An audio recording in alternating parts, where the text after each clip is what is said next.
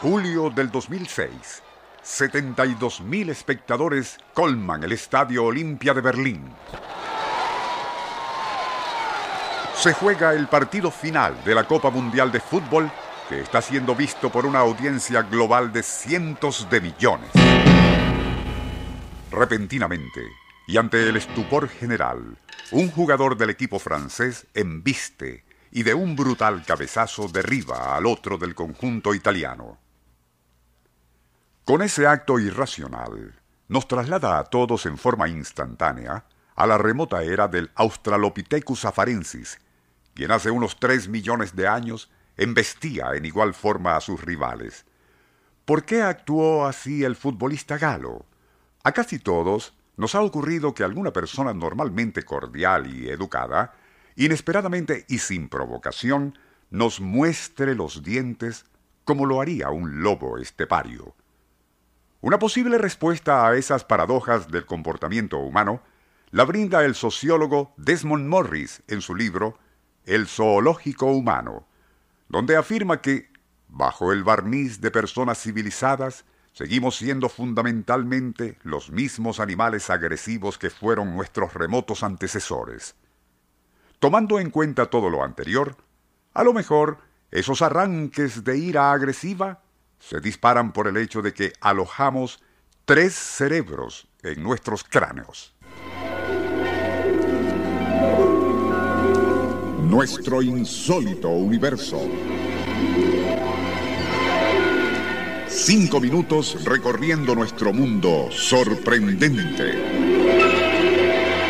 Según los expertos, el cerebro humano es comparable a una ciudad de larga historia, con sus áreas muy antiguas, otras más nuevas que surgieron posteriormente y algunas bastante modernas. Así, y según lo define el neurólogo Paul MacLean, nuestra área cerebral consta de tres secciones. En primer lugar está la más arcaica, que controla funciones vitales del organismo como ritmo cardíaco, respiración, temperatura corporal y equilibrio, con tendencia a ser compulsivo. Luego se encuentra el cerebro límbico, que registra memorias de comportamientos y experiencias de todo tipo, así que es responsable por lo que son nuestras emociones. Las estructuras principales del cerebro límbico son el hipocampo, amígdala y el hipotálamo. De allí se puede decir que, y en cierta forma, ejercen una fuerte influencia en nuestro comportamiento y reacciones. Finalmente está el tercer cerebro o neocortex. De más reciente data y con sus dos hemisferios, es responsable por el desarrollo del lenguaje, pensamiento abstracto, imaginación y conciencia. Posee casi infinita capacidad para idear y absorber conocimientos, misticismo y elevada creatividad. En otras palabras, lo que nos hace humanos.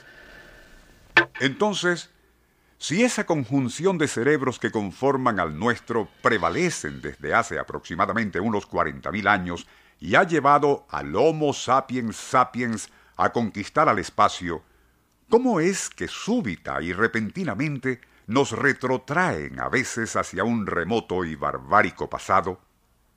En otro aparte de su libro, Desmond Morris reflexiona, desdichadamente, a veces se nos olvida que en el fondo seguimos siendo animales, con ciertas debilidades y ciertas fortalezas. Venimos al mundo con una serie de instrucciones básicas impresas en nuestro ser. Olvidarlas o ignorarlas puede acarrearnos consecuencias inimaginables.